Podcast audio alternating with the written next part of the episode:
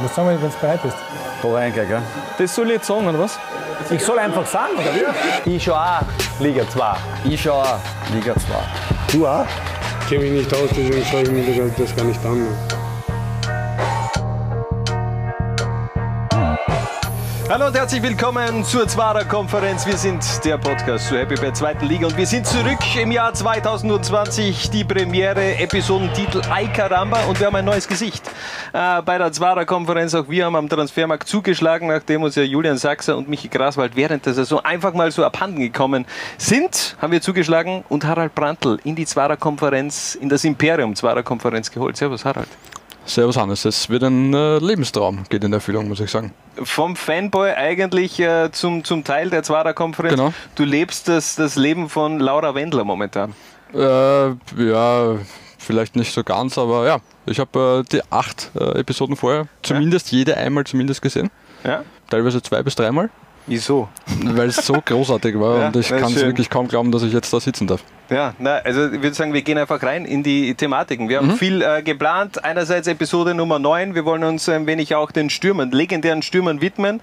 Ähm, Gibt es am Ende der Sendung. Zunächst müssen wir mal auf den Titelkampf einen Blick werfen, denn da geht es ja gleich am 17. Spieltag richtig zur Sache. Wir werfen einen Blick auf die Tabelle der Happy Bad zweiten Liga. SV Guntermatik Ried 38 Punkte, SK Austria Klagenfurt 35 Punkte und am 21. Februar am Freitag kommt es ja gleich mal zum Aufeinandertreffen der beiden Titelfavoriten. Was sagt dir so dein Gefühl? Wer hat die Winterpause unterm Strich besser genützt? Grundsätzlich finde ich einmal, beide haben die Winterpause insofern gut genützt, als dass sie sehr, sehr ruhig war. Und äh, Ried nicht ganz so, also da war zumindest die Stürmersuche ein bisschen im Fokus, aber ich finde, äh, andere Vereine haben gezeigt, dass es ein bisschen unruhiger sein kann. Auch zweite Liga-Vereine, vielleicht ein bisschen weiter im Westen. Ähm, Ganz im Westen, ja. Ein bisschen ganz weiter im Westen. Ne?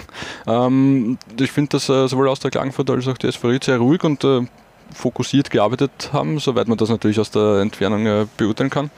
Ähm, ja, bin gespannt. Äh, natürlich gleich ein unglaublicher Krach am Anfang. Wahnsinn. Ja, also da könnte schon die ersten Tendenzen, wie die Saison weiter verläuft, ähm, eigentlich äh, für mich persönlich muss ich sagen, ich glaube, wenn die Partie Ried gewinnt, auf sechs Punkte äh, wegzieht, dann ist für mich schon so eine Vorentscheidung in dieser Saison äh, eigentlich gefallen. Denn Wäre wahrscheinlich eine Vorentscheidung. Andererseits könnte es dann schwierig werden für die Rieder wirklich den, den Fokus zu halten. Ne? Dann ist die Herausforderung natürlich für Trainer Baumgartner zu sagen, Leute, wir sind noch nicht durch, sechs Punkte ist schön und gut, aber und wir haben jetzt aus der Klagenfurt geschlagen, aber wir müssen weiter punkten. Ne? Ich meine, in der Liga, wir wissen, jeder kann fast jeden schlagen, spätestens seit die Young Violets aus der Klagenfurt besiegt haben. äh, beziehungsweise Junior, die Juniors aus der Russland mit 8 zu 5 einfach mal mit. Genau, es kann einfach alles passieren in der Ja. Liga. Also das sind sechs Punkte ein schöner Polster, aber man muss trotzdem weiter jede Partie bei 100% sein, dass man den Polster dann noch äh, rüberbringt. Trotzdem, wenn Ried gewinnen sollte, ist natürlich jetzt viel Konjunktiv dabei, dann hätte man auch zusätzlich noch acht Heimspiele, nur fünf Auswärtsspiele. Also es wäre alles angerichtet für einen Aufstieg der Wikinger. Und äh, ich bleibe dabei, wenn man diesen Flow, das Problem der Rieder war ja eigentlich, dass die Herbstsaison vorbei war. Denn äh, so wie man die letzten äh, Wochen eigentlich weg, letzten Runden gespielt hat, das war ja da ist man von einem Erfolg zum nächsten. Mhm, Es waren stimmt, zum Schluss, ja. glaube ich, acht oder neun Siege in Folge. Ähm, der Vereinsrekord eingestellt. Und auf der anderen Seite Austria Klagenfurt, die letzten Partien, vor allem die äh, zwei Spiele gegen die Young Violets, die waren ja auch rein spielerisch. Da hätte man eigentlich beide Spiele Mhm. Stimmt, ja. verlieren müssen. Es hat ein bisschen an, an Ried zu Saisonbeginn erinnert. Ja? Also Ja. ich finde auch, Ried war am Anfang, hat sich schwer getan, da wirklich reinzukommen, in diesen Flow zu kommen, wie du sagst. Und das ist dann super gelaufen. Ja? Und äh, die Klagenfurter waren froh, dass dann Weihnachten kommt. Ja? Ja, und man hat ein wenig zugeschlagen am Transfermarkt bei den Kärntnern. Man hat einen Christian Kondic geholt vom SAK Klagenfurt. Der soll die Lücke von äh, Christoph nicht ähm, schließen, der ja zum GRK gegangen ist. Aber ich glaube schon, dass die Nummer 1 äh, Jampelko bleiben wird. Im Mittelfeld der möglicherweise geilste Name, der jemals in dieser Liga gespielt hat. Und da hat er eigentlich ziemlich gute Konkurrenz. Aber McMordy King Hütter ist natürlich schon mal eine Ansage. Ja, also der Name ist definitiv eine Ansage. Ähm, wie weit der Spieler eine Ansage sein wird, sind wir gespannt. Ähm, aber hat ja ganz gut funktioniert in letzter Zeit, die, die Transfers von, sagen wir mal, vermeintlich unbekannten Leuten aus aus unteren Ligen äh, aus Deutschland, Deutschland äh, nach Klagenfurt. Ich glaube, da hat einfach auch die äh, Home United, diese Investoren, Investorengruppe sicherlich auch ihre Finger im Spiel, mhm. ähm, dass man da einfach dann auch die Verknüpfungen, äh, die deutschen äh, Beziehungen dann auch spielen lässt. Da hat man auch bei Okanaidin, glaube ich, äh, gemacht und man weiß, Okanaidin mittlerweile einer der besten Spieler in, in Ligas war. Also mal schauen, was da auf uns zukommt. Auch ein Benjamin Hacic äh, vom Hannover 96 mhm. gekommen, hat schon Bundesliga-Luft geschnuppert. Kurz, aber doch, ja. 22 Minuten, ja. ja. Eine Assist hat er, glaube ich, sogar gemacht. Echt? Ja, okay. wenn ich mich jetzt ich nicht täusche, ja. Man läuft nicht in der deutschen Bundesliga auf, wenn man nicht kicken kann. Auch wenn nur kurz. Ja, Bayern, sagen, ja. Bayern Jugend hat er auch äh, gespielt, UEFA Youth League für die Bayern, aber trotzdem, wir haben vorhin schon gesprochen, es gibt viele Spieler, die es haben viele Bayern, Spieler Jugend, Bayern Jugend gespielt. Ja. Also die Bayern Jugend muss sich diesen Ruf, den sie einst hatte, erst einmal wieder erarbeiten. Ja. Ja, mittlerweile, wer spielt denn von der Bayern-Jugend mittlerweile bei den Bayern, außer David Alaba? Ja, Thomas glaub, Müller. Ja, Thomas Müller David Alaba war so ziemlich der Letzte, der ja. wirklich den Durchbruch geschafft hat. Und dann, ich meine, natürlich sind noch ein paar gute durch die Bayern-Jugend gegangen. Ich erinnere an Alessandro Schöpf zum Beispiel. Aber ja, auch Toni Vastic, äh, um jetzt ein Beispiel zu nennen, Sikorski. oder Sikorski, Daniel Sikorski, ja. äh, Oliver Makutz haben auch alle in der Bayern-Jugend gespielt, äh, Ili Salahi, ähm, Ex- äh, Kaffenberger zum mhm. Beispiel. Ähm, mittlerweile, glaube ich, die Karriere sogar beendet, geht gar nicht mehr.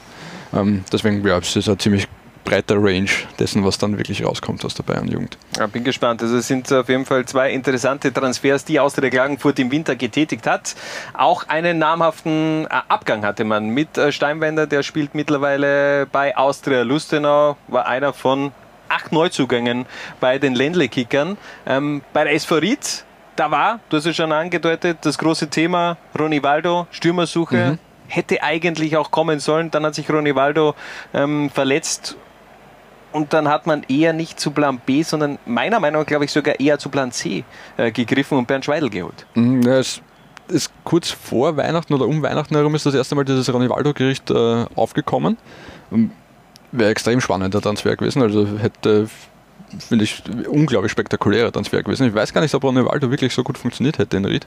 Kann man, kann man ja schwer sagen. Ich weiß es auch nicht. Aber dann, dass äh, sich wieder eine Leistenverletzung, und wir kennen die Geschichte von Ronivaldo, das sind Leistenverletzungen, können dann halt einmal zweieinhalb Jahre dauern, äh, dass sich da wieder was passiert ist und vor allem, dass die Rieder das Glück hatten, das rechtzeitig zu erfahren, das muss man auch dazu sagen. Ähm, ja, dadurch hat sich das zerschlagen und dann ist ein bisschen, sind sehr, sehr viele Namen herumgeschwirrt. Der ein oder andere Testkandidat war da. Ich war mir Weiß eigentlich sicher, dass, es, dass, äh, dass Marco Quasener kommt, muss ich sagen. Wegen der Wegen der Connection zu, zu, äh, Baumgartner. zu Gerald Baumgartner. Also damals bei der, bei der Austria ähm, hat Marco quasi unter Baumgartner gespielt und hat auch äh, gut gespielt, weil danach bei der Austria überhaupt kein Thema mehr ist, dann zu Twente gegangen, war bei Twente äh, Mau, nennen wir es einmal so. Ähm, dann gemeinsam mit Gerald Baumgartner bei Mattersburg dort wieder getroffen, wie Wahnsinn mhm. unter, unter Baumgartner. Deswegen wäre es aufgelegt gewesen irgendwie. Ähm, keine Ahnung, vielleicht hat Mattersburg zu viel verlangt. Jetzt ist es Bernd Geschweidel worden. Es ist Bernd Schweidel geworden, der äh, zuletzt in einem Ligaspiel 2017 getroffen mhm. hat. Also so ganz erklären tue ich mir diesen Transfer jetzt nicht. Man hat Kaniers einerseits abgegeben an den SV Horn. Für mich ein Stürmer, der schon noch Potenzial hat, ist noch nicht wirklich im Innviertel angekommen. Mhm. Hat man jetzt einmal gepackt äh, im Waldviertel, möglicherweise um da auf, auch wieder Selbstvertrauen zu tanken. Äh, aber wir haben uns mal erkundigt bei unserem Experten aus Oberösterreich, bei, von den oberösterreichischen Nachrichten, Thomas Streif, seine Meinung zum Transfer Bernd Schweidel. Schweidel? Ich glaube, dass mit dem Bernd Schweidel ähm, ein sehr guter Transfer gelungen ist. Ich nehme an, dass sich der jetzt da nach seiner Zeit äh, beim WRC beziehungsweise eben auch jetzt da in Alltag sicher beweisen will. Solche Transfers haben in Ried eigentlich in der Vergangenheit immer ganz gut funktioniert. Ähm, wer jetzt äh, zur Saisonstart spielen wird, traue ich mir jetzt eigentlich nicht sagen. Ich, Jefte hat eigentlich ähm, in der Hinrunde sehr, sehr viel richtig gemacht. Es gibt eigentlich auch keinen keinen Anlass äh, daran, was zu ändern. Ich glaube, in der Offensive ist die SV Ried wirklich also für den Titelkampf in der zweiten Liga gerüstet. Stimmt natürlich. Das ist auch ein absolutes Luxusproblem bei den Riedern, dass man sich eigentlich selbst dann gemacht hat im Winter mit diesen angeblichen, also diesen Transfer, den man ja eigentlich tätigen wollte von Ronaldo. Es klappt ja auch. Vor allem diese, dieses Offensivtrio mhm. hat funktioniert. Jetzt kommt mit Ante Bajic einer zurück, der äh, dem äh, der Sturmreihe natürlich noch mehr Qualität mhm. verleihen wird. Und äh, ja, also ich bin gespannt ich bin ein wenig zurückhaltend. Ich glaube, er ist eher ein, ein, Spieler für die Breite und weniger für die Startformation, vor allem weil es eben mit Hefte gut funktioniert hat. Ich bin auch gespannt. Also mit Bernd Gschweidl vor ein paar Jahren, äh, in, in, vor allem in Horn und in Wiener Neustadt, sehr, sehr gut gefallen. Er ist wirklich ein extrem schneller Spielertyp, ähm, äh, der auch weiß, wo das Tor steht, aber der vom Gefühl her einfach wirklich viel Vertrauen vom, vom Trainer braucht, um, um seine Leistungen abrufen zu können ob er das jetzt wirklich spürt in Ried, wo eben mit Grüll, mit Hefte äh, genug äh, Spieler da sind, die schon treffen. Ja. Muss man gespannt sein. Ja. Andererseits, ich verstehe es äh, aus Ried-Sicht, dass man sagt, man holt noch einen Stürmer, um sich in der Breite aufzustellen, weil der Teufel schlaft nicht, lass einen gesperrt sein und einen verletzt sein und dann wird schon eng vorne. Auf jeden Fall. Also man hat sich auf jeden Fall gut ver, äh, verstärkt im Winter meiner Meinung nach äh, bei den Riedern und auch bei Austria Klagenfurt. Vor allem das große Plus bei beiden Vereinen ja eigentlich, dass man den Kader gehalten hat, dass man jetzt keine großen äh, Abgänge gehabt hat. Äh, da waren sicherlich auch viele Interessenten bei Austria Klagenfurt, äh, vor allem bei den Riedern. Marco Grüll, mhm. ein äh, Kennedy Boateng, die hat man ja schon im Sommer bei irgendwelchen anderen Vereinen gesehen. Auch in diesem Winter war das wieder Gesprächsthema, dass die eigentlich große Leistung in diesem Transferfenster, dass man die Mannschaft zusammengehalten mhm. hat. Denn äh, das Frühjahr hat, äh, Entschuldigung, der Herbst hat den beiden Mannschaften ja auch recht gegeben, dass der Kader genau. richtig gut also zusammengestellt es, es zeigt ist. auch, sie vertrauen wirklich dieser Mannschaft. Es kann ja auch sein, dass man dann, wenn man merkt, okay, es gibt einen Titelkonkurrenten oder beziehungsweise im Falle von Austria Klagenfurt, das kann sich wirklich ausgehen, dass man da in Aktivismus verfällt und dann, naja, vielleicht nehmen wir den noch dazu und den noch und den noch und der könnte uns helfen und dann haut man sich komplett die Hierarchie im Kader zusammen, haut sich die Stimmung im Kader zusammen. Ähm, das haben beide geschafft, dass sie das nicht tun. Also alle Achtung, hat auf den ersten Blick einmal gut funktioniert. Wie gut es wirklich funktioniert hat, äh, dreht man in drei, vier Monaten weiter. Trainingslager haben sie beide in der Türkei gehabt, fast äh, ja, Haus an Haus äh, mit Austria Klagenfurt und SV Ried hat es auch ein paar Spitzel gegeben, angeblich laut den oberösterreichischen Nachrichten äh, von den Klagenfurtern, die da bei den Testspielen der Rieder ein wenig äh, zugesehen haben. Interessante Ergebnisse hat es gegeben bei den Testspielen von Austria Klagenfurt. Da hat man ein 0 zu 4 gehabt gegen Offenbach, ein 1 zu 5 gegen den WAC und ein 0 zu 8 gegen Admira. Ich meine, es sind nur Testspiele, da kann man natürlich viele, viel testen. Andererseits was will man denn im Winter jetzt da viel testen, wenn man jetzt auch nicht viel neues Personal ja, ich glaube, da kommt es gar nicht nur aufs Testen darauf an, es kommt auch darauf an, einfach in welchem Status der Vorbereitung man ist, wie man die Trainingssteuerung gerade macht. Also vielleicht äh, haben sie vor dem Admira-Spiel äh, besonders hart trainiert und schwere Beine gehabt äh, und vielleicht das eine oder andere, den ein oder anderen taktischen Plan B oder C ausprobiert. Und äh, die Admira mit, mit der A-Mannschaft aufgelaufen, also ohne diese Spiele gesehen zu haben, ist das relativ schwer zu bewerten. Und ich würde das auch nicht überbewerten. Natürlich drückt es die Stimmung wahrscheinlich ein bisschen. Also auch gerade das ja, also will man Robert, nicht unbedingt 0-8 ja, verlieren. Ne? Also 0-8 ist schon heftig. Da war der Robert Michael, ähm, äh, hat es auch ein paar Medienbeiträge gegeben, da war jetzt nicht unbedingt amused, wenn, wenn du Kann ich mir vorstellen. verlierst. Und das auch gegen die Admira. Jetzt ja. nichts gegen die Admira, aber das ist jetzt äh, kein Übergegner. Stimmt, ja. Ja. Also es ist auf jeden Fall, tragt sicher nicht zur guten Stimmung bei. Vielleicht ist es aber auch ein Weckruf gewesen, dass äh, man sagt, okay, Leute, es geht halt wirklich nur mit 100 Prozent. Dein Tipp? Für das Topspiel, Ried gegen Klagenfurt? Ich glaube nicht, dass Ried gewinnen wird. Äh, nachdem sie es die letzten dreimal auch nicht geschafft haben gegen Austria Klagenfurt, äh, ich rechne mit einem Unentschieden und äh, weiter Hochspannung im Titelkampf. Ich hoffe es eigentlich. Ich hoffe es äh, einfach, um auch die, die Spannung äh, aufrechtzuerhalten. Denn ich glaube, wie gesagt, wenn Ried äh, die Partie gewinnt, dann muss ich meinen Tipp revidieren von der ersten Ausgabe der Swara-Konferenz. Dann, dann muss ich umswitchen. Denn dann glaube ich einfach nicht, dass der Austria Klagenfurt nochmal zurückkommt. Sechs Punkte und mit dieser ja, Mannschaft, die sich die dann möglicherweise auch diesen Flow einfach mitgenommen hat in die neue Stimmt. Saison, da hast du dann meiner Meinung nach keine Chance. Äh, Ried das letzte Mal in Klagenfurt gewonnen am 29.10.2013, damals noch im Cup gegen den SAK. Mhm. Damals mit dabei Thomas Reifelshammer und du hast eine Statistik rausgeholt. Das letzte Mal im Wörthersee-Stadion haben sie 2010 gewonnen gegen äh, Austerkärnten. 2 zu 1, damals Torschützen Flo Mader und Hamdi Salih. Ried-Trainer Paul Kluderwatz, Austerkärnten-Trainer Frankie Schinkels. Da bemerkt man, dass man alt ist. Man ist einfach alt. Aber was äh, soll's? Wir schauen weiter zu den Top-Neuzugängen dieses äh, Winters, denn da hat es ja wirklich äh, ganz interessante Spieler gegeben. Äh, allen voran für mich René Gartler und Emanuel Pogatetz, die beiden Oldies äh, bei den Juniors, also neue Lieder eigentlich. Mhm. Sehr spannend, ja. Ähm, gibt ja da immer zwei Philosophien bei ich sage jetzt mal, Kooperationsvereinen oder Amateurteams, äh, lässt man nur die Jungen spielen oder stellt man ihnen ein, zwei Routiniers zur ist kein Seite? Amateurteam, Entschuldigung. Äh, Kooperationsvereine, Ja, das okay, gehört in dem Fall. Ja. Äh, oder stellt man ihnen Routiniers zur Seite? Ähm, Die einen probieren so, die anderen probieren so. Ähm, offenbar ist man äh, beim FC Juniors äh, der Meinung, dass die Jungen doch zwei Routiniers brauchen. Ähm, mag natürlich auch damit zusammenhängen, dass die zwei später mal als Trainer arbeiten wollen, äh, dass sie schon da mithelfen können ein bisschen. Ähm, ja, interessant auf jeden Fall. Also ganz äh, namhafte Personen, die auf jeden Fall da jetzt mit dabei sind bei den Juniors, aber auch ein Christopher Drazan.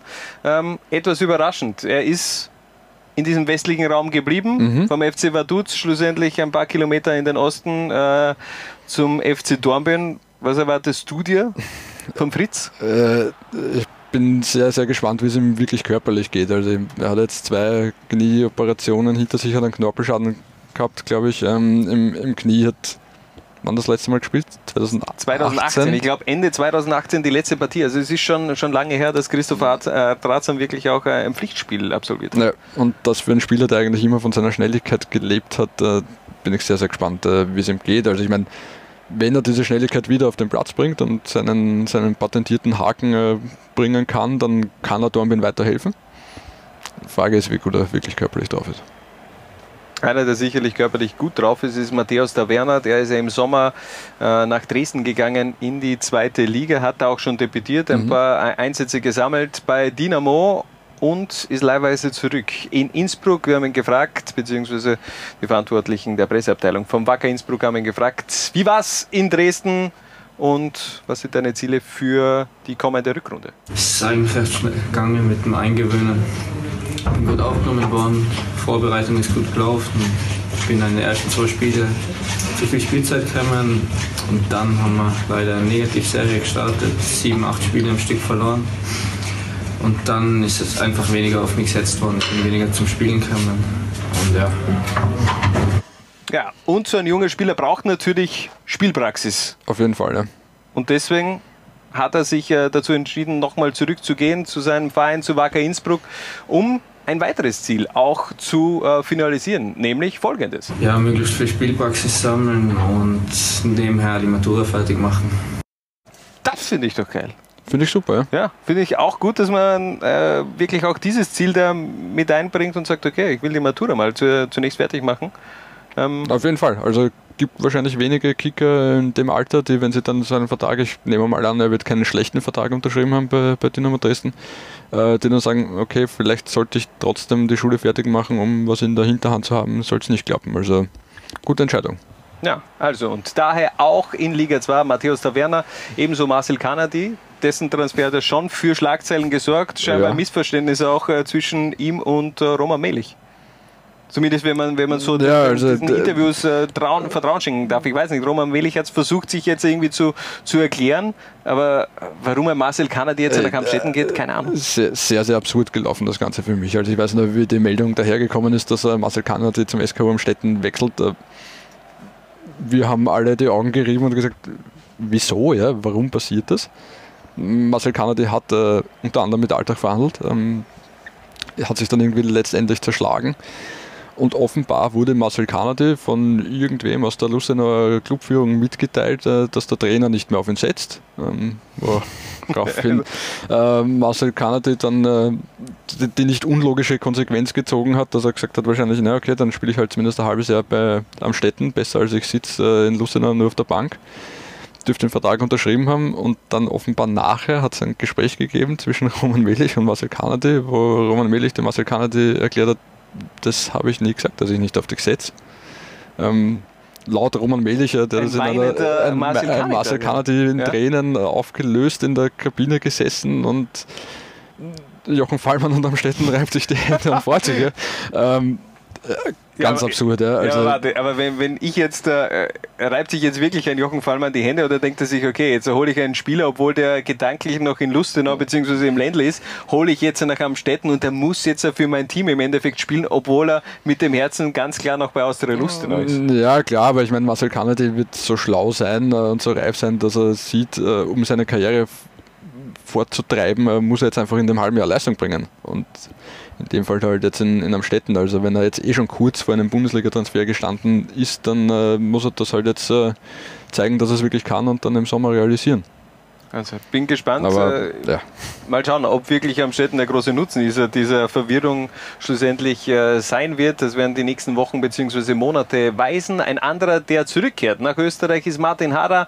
War ein halbes Jahr in Rumänien. Ähm, Kollege Klaus Schlamaringer war da vor Ort, hat ihn mit interviewt, hat ihn auch gefragt, was war los in, in Rumänien, warum schon wieder zurück. Er wollte eigentlich keine Antwort geben. Scheinbar hat es da ein paar Unstimmigkeiten mit seinem Verein gegeben.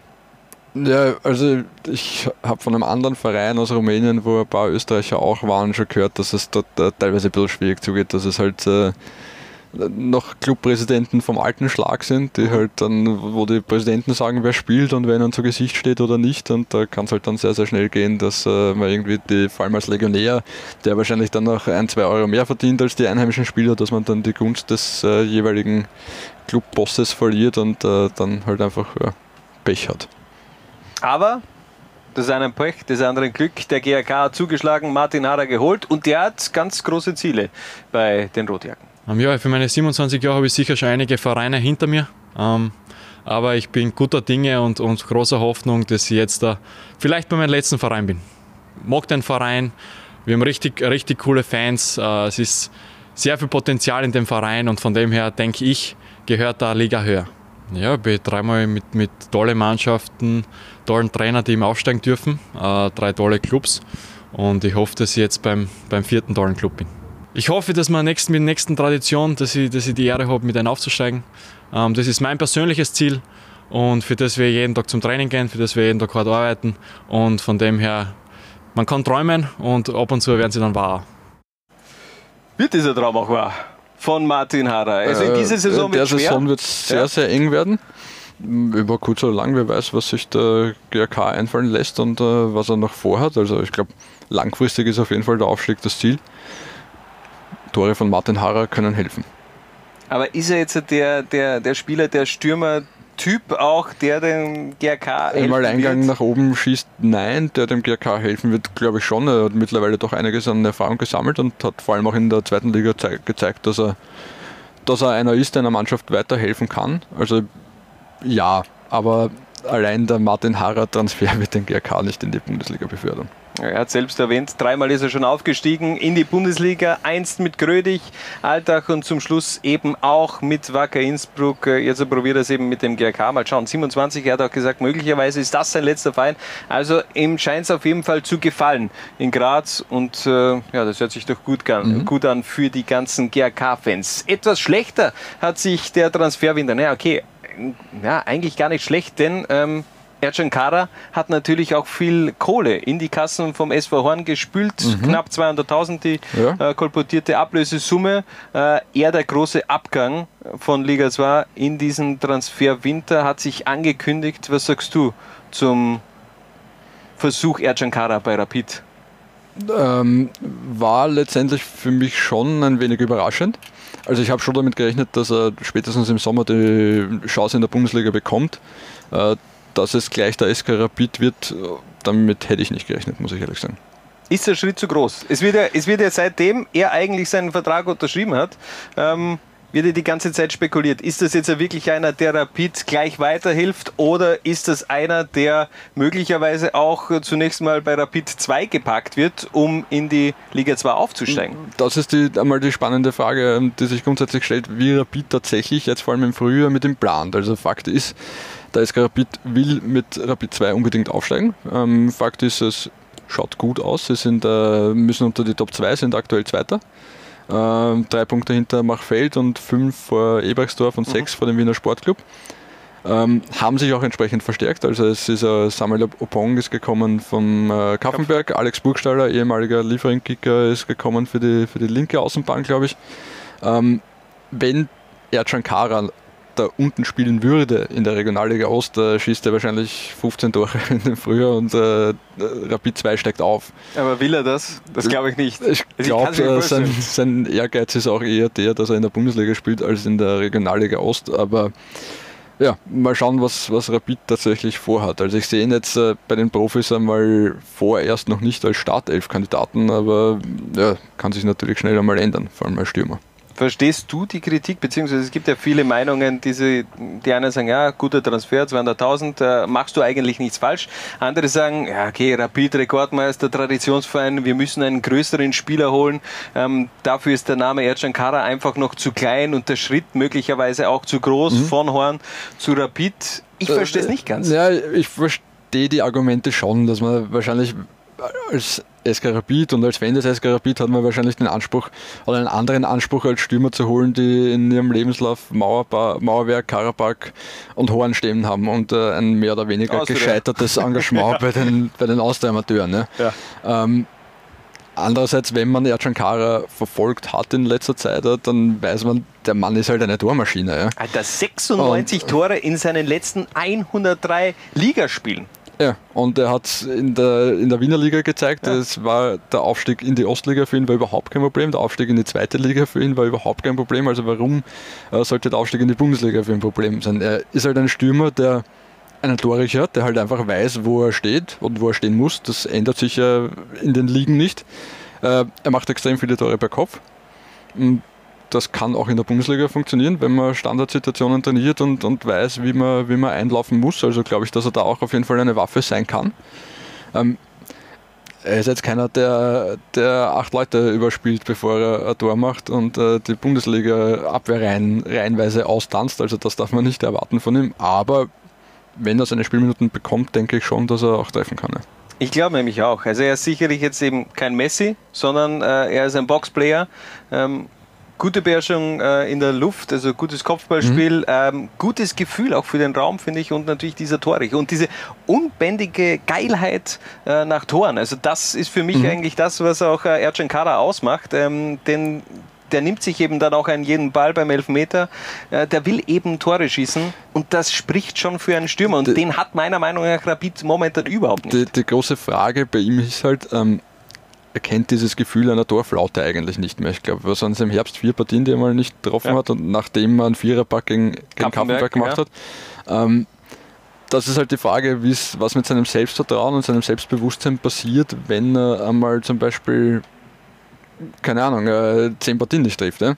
Äh, dieses Gefühl kennt er nicht mehr, das ist schwer abzuschätzen. Ähm, ja, da darf man gespannt sein. Oder es kommt eh nie so weit und er trifft eh einfach weiter.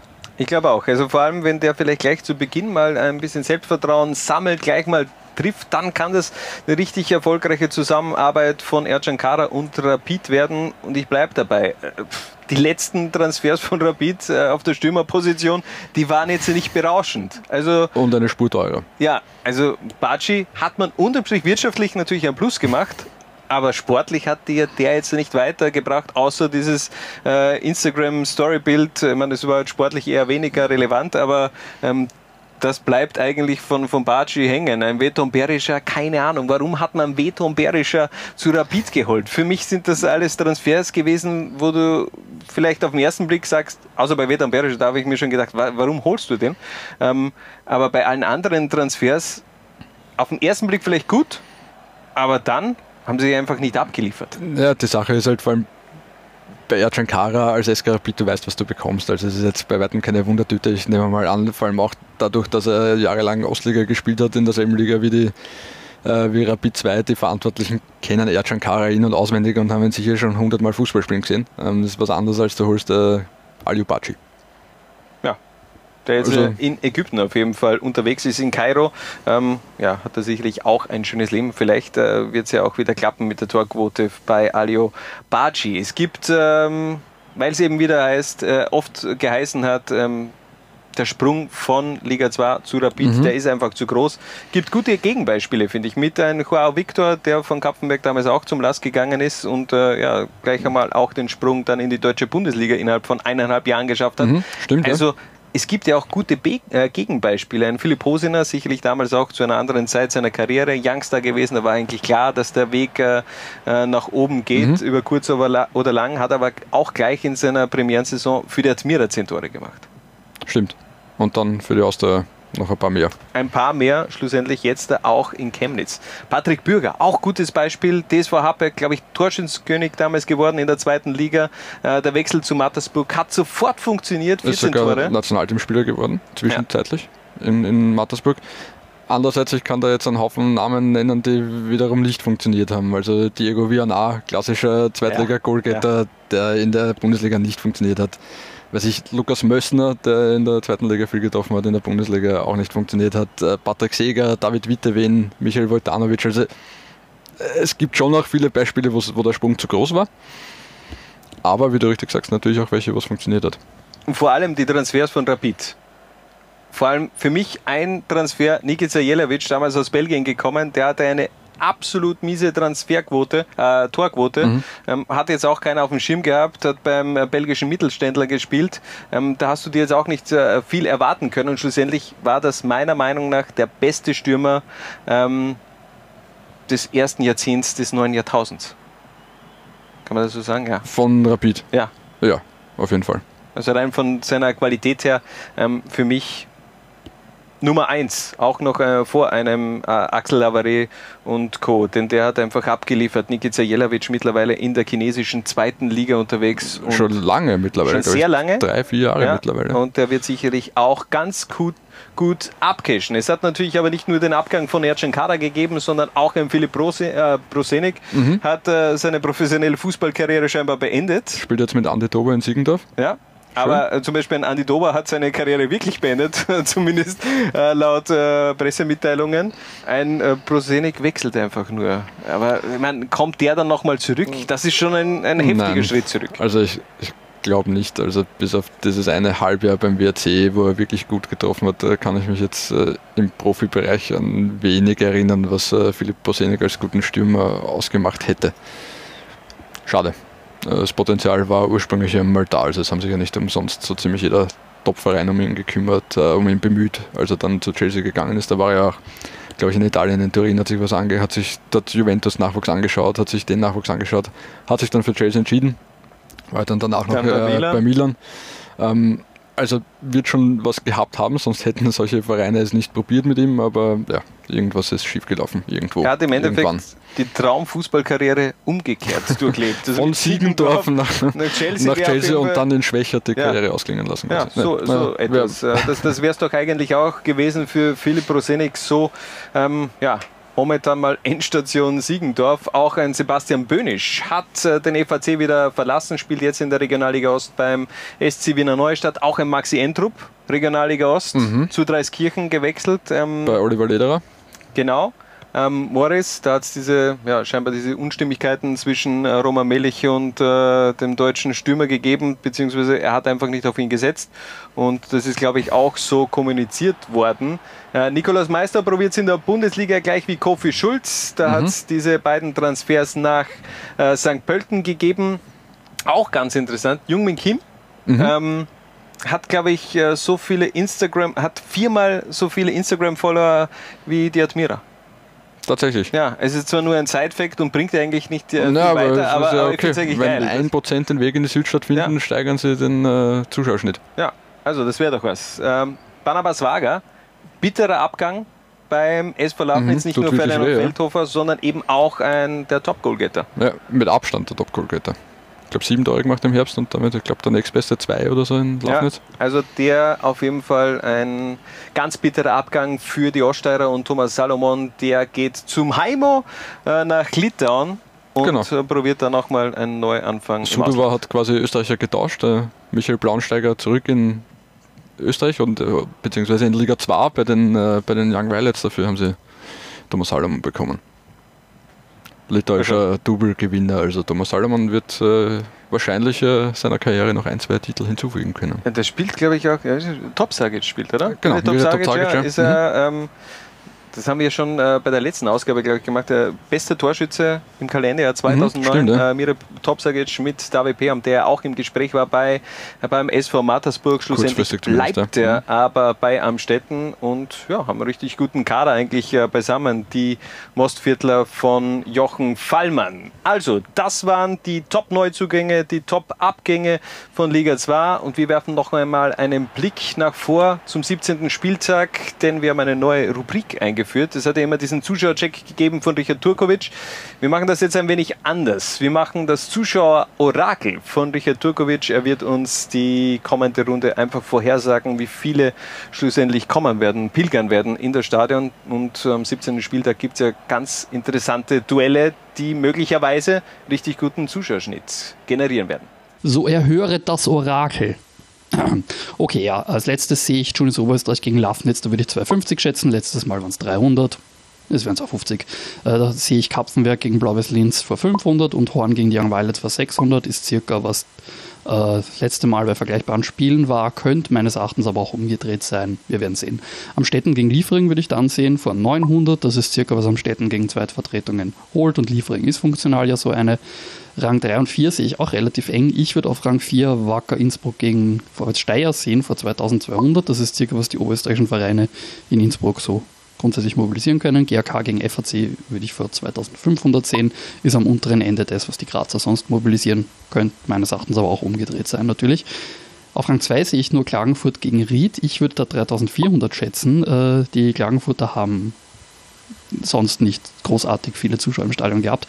Ja, Werbetrommel wird fleißig gerührt, ja, aus Ried wird viel runterkommen, aber Platz 1 ist meines Erachtens deutlich vergeben. Das wird das Vorarlberg Derby Lustenau gegen Dornbirn, also Austria Lustenau gegen Dornbirn.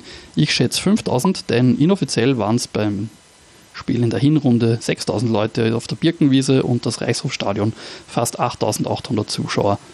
5000 kann ich mir schon vorstellen, wenn es nicht sogar mehr werden. Ja, das ergibt auf jeden Fall einen Schnitt von 1918 Zuschauer pro Spiel. Das wäre richtig geiler Wert Wird für die nehmen, zweite ne? Liga. Auf jeden ähm, Fall. Durchschnittlich waren es, glaube ich, im äh, Herbst so um die 1300. Äh, generell ein super Wert für die, für die zweite Liga, aber das würde natürlich äh, ja, knapp 2000 kratzen. Was sagst du zu den Werten? Würdest du noch irgendwas umswitchen oder siehst du auch das Ländle Derby auf ich Nummer 1? Ich glaube auch fast, dass das Ländle Derby die Nummer 1 ist. Ich bin gespannt, wie viele Rieder tatsächlich die Reise nach Klagenfurt antreten werden. Der, der, die SV Ried ordentlich die Werbetrommel bietet, glaube ich, so ein Gesamtpackage an. Äh, Busreise plus Ticket. Äh, 19 Euro und 12 Cent. 19 Euro und 12 Cent plus Gourmetfein-Jause. Ja, äh, ich habe leider nicht äh, ausrecherchieren können, was die Gourmetfein-Jause ist. Ich wünsche den Riedanhängern, dass es zwei Bier und ein Leberkassemmel sind. Ja, das wäre schön. Ähm, und nicht ein Apfel und ein äh, Butterbrot. Ja, Kärntner Kasnudel allerdings. Also würde, ich würde, das, ja, dem, ich würde das eigentlich thematisch wirklich auch an den Gegner dann anpassen. Also irgendwas Kärntnerisches, um einfach auch kulinarisch ein wenig mit dem Kärntnerland in Verbindung zu mhm. treten. Mhm. Ja, wäre schön, ja. Also bitte, liebe Riedfans, berichtet uns auf jeden Fall, was die Gourmet-Fan-Jause war. Es interessiert mich wirklich. Es ist auf jeden Fall die keine Sorgen Fanfahrt, hat man natürlich auch gut verkaufen können. Ähm, und ja, schauen wir mal. Also Ried hofft auf jeden Fall auf 1000 Zuschauer.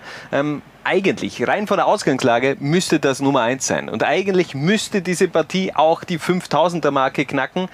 Ähm, aber ich bin da, glaube ich, auch eher beim Richard und sage, das Ländle Derby wird am meisten ziehen. Mhm. Also mm, ja, man darf auch gespannt sein, wie sehr die Klagenfurter ihr Wörthersee-Stadion vermisst haben und es wieder unbewaldet äh, sehen wollen. Äh, ja. ja, wer weiß, ob die, die, ob die Bäume schon weg sind. Ja, ich glaube schon, nachdem sich die jetzt gegenseitig schon wieder verklagen, äh, die ja, Forest-Leute, ja. ähm, dürften die Bäume auf jeden Fall schon umgepflanzt sein. Es könnte auf jeden Fall ganz interessant werden, das Spiel zwischen Austria Klagenfurt und der SV Ried. Wir machen eine kurze Pause und sind dann zurück mit der Rubrik Edelbert der Runde. Der geht nämlich äh, in dieser Episode zu den Juniors. Kann nur jede Woche dasselbe sagen. Jeder so quasi fickrig ist auf der Liga 2. Was? Bitte? Was für Wort kann ich sagen? Fickrig, ja. Und die Lehre ist ganz klare Lehre. Ist ich schon auch, Liga 2. Wann hast du das erlebt? Wo hast du das erlebt? In Österreich? Derjenige, der was Österreicher ist, kann stolz sein auf, auf das, dass er Österreicher ist. Ach, das ist mir relativ wurscht. Ich kann nur jede Woche dasselbe sagen. Ich schon auch, Liga 2. Ach, das ist mir relativ wurscht. Das hat mit Respekt nichts zu tun. Nichts zu tun. Nichts zu tun. Es tut mir leid. Nichts zu tun. Wie sehr vermisst du eigentlich Nina Bielica? Äh, schon, ja. Also ich war auch bei dieser Pressekonferenz damals äh, ja. anwesend. Das war, glaube ich, äh, nach dem Derby, wenn mich nicht alles täuscht, ähm, wo er dann kurzfristig ein Training angesetzt hat äh, und das irgendwie nicht alle Spieler mitbekommen haben und ein Spieler, den ich jetzt nicht namentlich nennen will, äh, sag es, sag es, äh, zu lange hau geschlafen hat. Na, hau, das, ähm, hau, ihn raus. Legende aus der Legende oder? Na, nicht ganz aus der Legende. Okay. Major League äh, Legionär mittlerweile. Major League Legionär. Ich hätte ja eigentlich eher auf eine äh, Namensvetter einer oberösterreichischen Landeshauptstadt äh, getippt.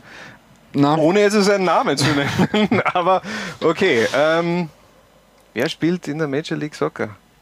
Naja, egal. Ja, wurscht. Egal. Wir ähm, müssen den Namen ja nicht nennen. Ja, wir machen auf jeden Fall weiter mit dem Edelbert der Runde und der Titel geht in dieser Episode an René Gadler.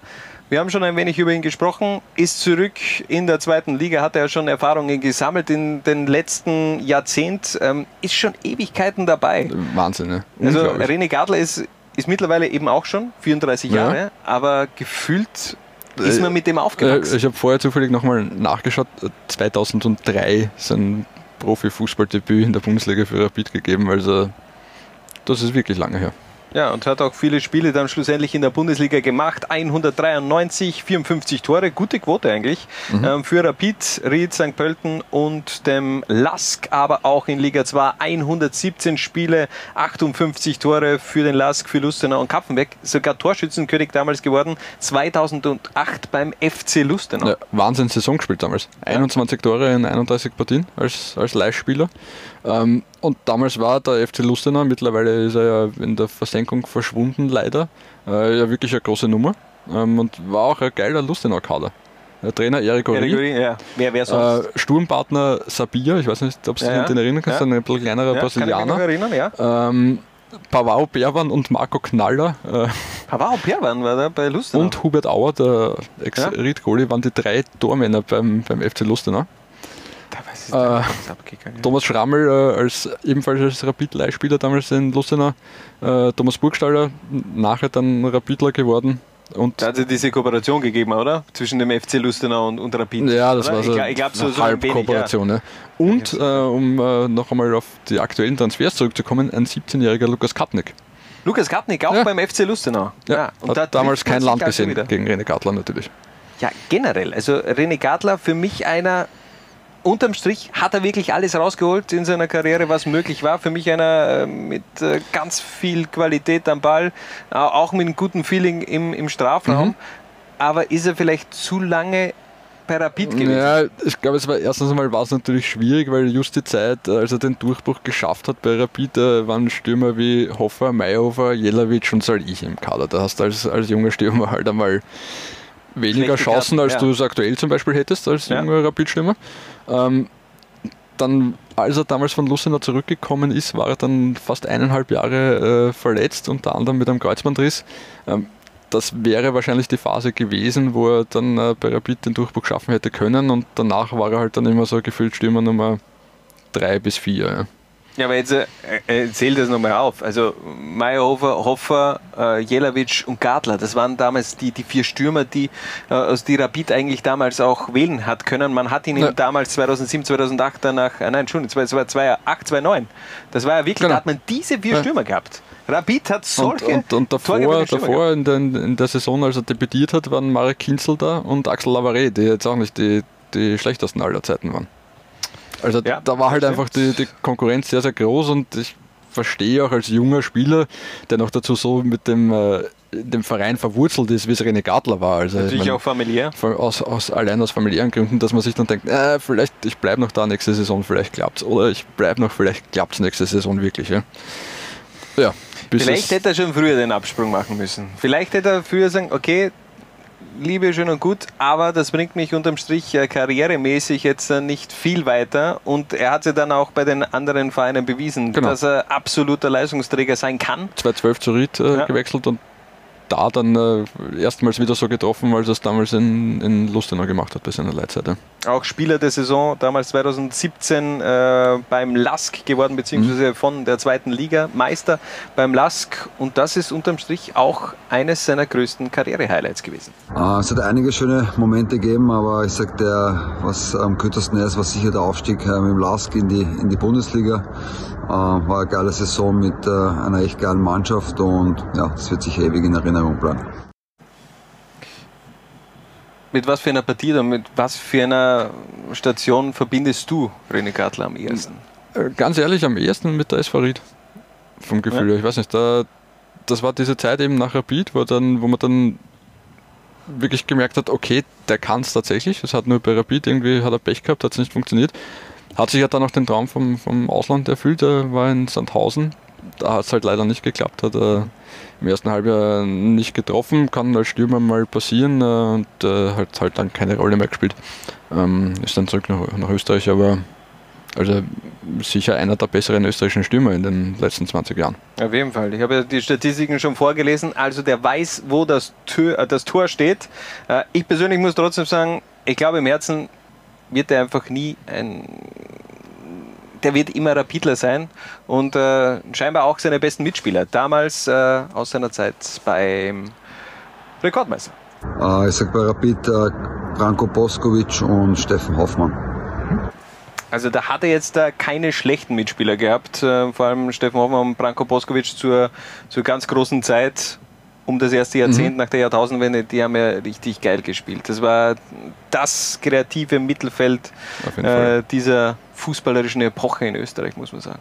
Definitiv, ja. Spannend übrigens, äh, weil wir vorher die Familie angesprochen haben, dass ja sein Vater Harry Gartler mittlerweile beim LASK arbeitet. Ähm, ja, das, ich habe das, das Stadionprojekt vorantreibt. Ja. Stimmt, das habe ich äh, auch vor ein paar Wochen erst äh, entdeckt, würde ich mal sagen. Bin ich drüber gestolpert und äh, ich habe mir gedacht, dass er noch immer bei Rapid irgendwo ist. Naja, nachdem er bei Rapid ja für den, also mitverantwortlich für den Bau des, des Allianz-Stadions war, hat er dann irgendwann einmal wahrscheinlich wenig zu tun gehabt. Ähm, der Lasker baut ja die Google um ähm, also hat er da wieder was zu, Ja. also, ich meine, okay, die, die Pläne sind auf jeden Fall schon äh, sehr weit sehr, sehr fortgeschritten. Von dem her, ich glaube auch, dass es dieses Mal was wird. Ich glaube auch, dass das was wird mit dem Donauparkstadion für Blau-Weiß-Linz. Ähm, auch da bin ich ganz gespannt. Du glaubst es nicht, oder was? Naja, ich meine, das war jetzt kein, das war, das war jetzt kein, das war jetzt kein erbaulicher Winter für den FC Blau-Weiß-Linz, sagen wir mal so. Es war auf jeden Fall ein Auf und Ab aus Königsblauer Sicht. Und heute hat uns auch noch die Meldung äh, erreicht, Gogo Thüricin zu ja. den Grasshoppers Zürich. Also er hat wieder einen, einen Feind, der ehemalige Trainer von Blau-Weiß-Linz. Doch etwas überraschend, schlussendlich dieser Wechsel zu man, okay, ja, die Verbindung ähm, zu Freddy Pickel, Freddy Pickel man, was man so hört, da dürfte die Trainersuche ja relativ schwierig gewesen sein. Äh, wir wissen ja, die Grasshoppers sind abgestiegen letzte Saison, äh, haben eine ganz, ganz schwierige Saison unter Thorsten Fink hinter sich gebracht. Da hat es auch viel Rumor im Verein, äh, viele Leute aus dem Vorstand gegangen, neue gekommen, hinher. Und sind jetzt nur Dritter in der, in der zweiten Schweizer Liga, obwohl sie eigentlich fix davon ausgegangen sind, dass sie sofort wieder aufsteigen. Äh, Lausanne steht mehr oder weniger schon als Aufsteiger fest. Also, 15 Punkte oder was? Ja, also, also sie können es maximal noch auf ja. den Relegationsplatz schaffen. Äh, ist jetzt kein Job, den du als sehr, sehr renommierter Trainer unbedingt nehmen willst, sage ich einmal. Ne? Mhm. Ähm, aber für Gogo Djuricin auf jeden Fall eine Riesenchance und ähm, er hat mit Freddy Pickel dort jemanden, der ihn kennt, der weiß, worauf er sich einlässt. Ähm, da ist sicher ein Vertrauensverhältnis da. Ähm, ja, warum nicht? Also. Und äh, Gogo Djuricin kennt durch seinen äh, Sohnemann so, ja. natürlich den Verein sehr, sehr gut. Ich wollte es gerade sagen. Also wieder ein Djuricin bei Grasshopper Zürich, äh, Zürich, denn ja auch Marco einst bei dem Schweizer Traditionsverein unter Vertrag gestanden. Nochmal zurück zum Thema Rene Gartler. Wir haben den Stürmer, dem Neostürmer von den Juniors natürlich auch gefragt, wer war dein härtester Gegenspieler? James Holland. Ähm bei Austria wirklich äh, unangenehmer Gegenspieler, äh, haben uns einige Gefechte geliefert am, am Platz, aber mittlerweile sind wir gute Freunde und äh, ja, so geht es im Fußball. Ja, und seit diesem Sommer dann also wieder die Rückkehr von René Gadler nach Pasching zum Kooperationsverein des LASKs. Genau. Und äh, wir haben ihn natürlich auch gefragt, was sind jetzt so die großen Beweggründe für diesen Wechsel äh, im Winter gewesen? Denn ähm, wie gesagt, es gibt diese Kooperation, Ich habe mhm. ich hab, ich hab die Presseabteilung von, von den Juniors äh, äh, gefragt, ob sie mir diese Videos schicken können. Und ihr werdet dann auch gleich sehen, am Ende des Interviews äh, wird das Video abrupt abgeschnitten. Ich, ich mich würde es einfach interessieren, was René Gadler wirklich gesagt hat. Ähm, hören wir mal kurz rein was er da als Ziele vorgegeben hat für diese Rückrunde, beziehungsweise seine Zeit bei den Juniors. Ja, ich hoffe, dass wir viele Siege einfahren, äh, die jungen Spieler weiterentwickeln und äh, ja, ein Sprungbrett in. Wohin? Sprungbrett? Was hat er gesagt? Ich glaube, er sagt, äh, ich glaube, er sagt ein Sprungbrett in die deutsche Bundesliga sind. Glaubst du wirklich? Ja. Ich glaube, er hat es nicht irgendwas mit dem Lask zu tun? Ich wüsste nicht, äh, was die Juniors mit dem Lask zu tun hätten. Ja, äh, das, hat sich, glaube ich, das hat sich der Lask, glaube ich, auch äh, in, diesen, äh, in dieser Transferphase gedacht, als, welcher Transfer war es nochmal schnell? Äh. Der, wo, wo der Lask... Äh, Andres. An, Andres Andrade, oder? Ja, stimmt. Ja. Wo, wo, hätte er hinwechseln sollen? Äh, zum WRC. Genau. Und da war eigentlich alles unter Dach und Fach und dann ist man drauf gekommen, ja, der hat ja eigentlich schon für den Lask gespielt, der hat für die Juniors gespielt, spielt, der kann jetzt ja nicht mehr für einen dritten Verein spielen, ähm, weil es ja kein Amateurverein ist mhm. vom Lask. Also ja, das, das hat alles schon, seine Vor- und Nachteile. Ja, das ist definitiv ein Nachteil gewesen. Aber wir freuen uns auf jeden Fall auf René Gadler, mhm. auf Emanuel Pogatetz in der neuen Saison bei den Juniors.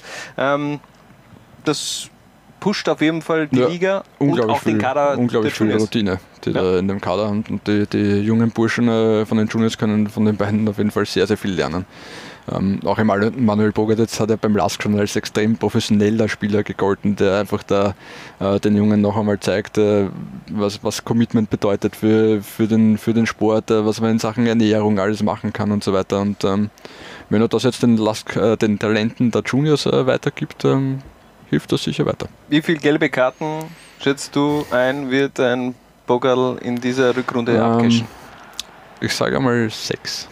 Ja, ja? ich glaube, das ist ja gut. Äh, sechs, einmal gelb-rot und einmal rot. Uff. Ja, also ah, Entschuldigung, Bogartetz steht natürlich auch für eine harte Gangart. Ich, ich muss, wenn ich an Bogartetz denke, dann muss ich immer an die Europameisterschaft 2008 denken, an diese äh, die totale Euphorie im, im, im Land. Du bist endlich bei einer Europameisterschaft. Es sind zehn Minuten gespielt gegen Kroatien und der legt da, ich glaube Luka Modric war es damals, im Strafraum äh, im eigenen Strafraum völlig. Also, was war das für eine Aktion? Entschuldigung, das kannst du nicht bringen. Da habe ich war so übermotiviert. Ja, äh, mhm. übermotiviert. Also, der, der, hätte eigentlich rot sein müssen. Er ist, glaube ich, damals mit Gelb davongekommen. Ja. Und das hat man gleich, das war so richtig österreichisch. Da hast du alles äh, darauf hingearbeitet, dass du endlich da dabei bist.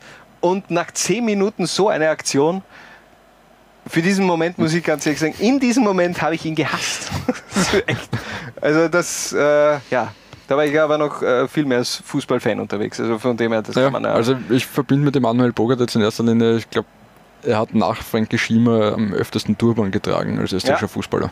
Das stimmt auch. Und äh, vom Verein her, ich weiß nicht, Middlesbrough, Middlesbrough ist, ja. ist, für mich trotzdem so der Verein, Mad Dog, äh, Pogatetz, ja. das bleibt einfach auf ewig in Erinnerung. Ja.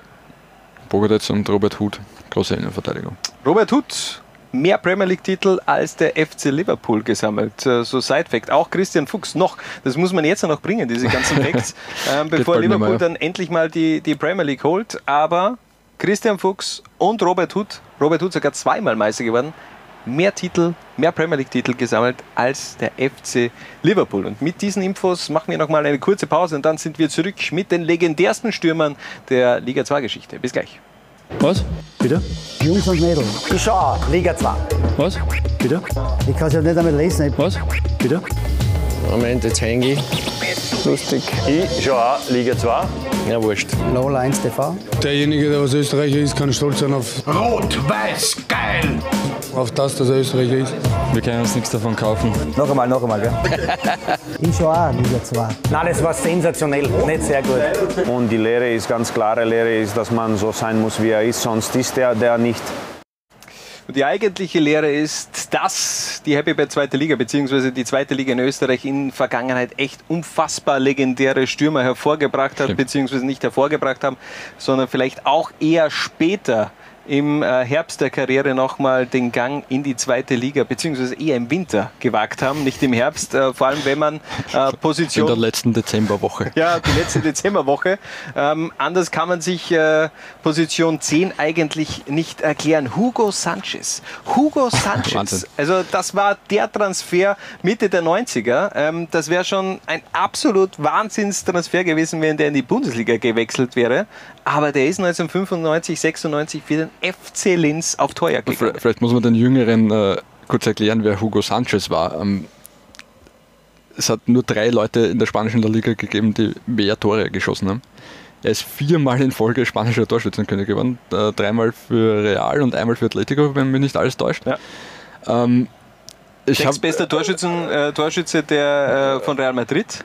ich hab heute irgendwie versucht, einen Vergleich zu finden, wie das heute wäre. Und habe kurz überlegt, so, soll ich jetzt sagen, das wäre, als ob Ruud van Nistelrooy jetzt zu Blaues Linz wechselt, aber das trifft ja. Ja. nicht einmal. Es wäre eigentlich sogar noch mehr. Es war mehr als das.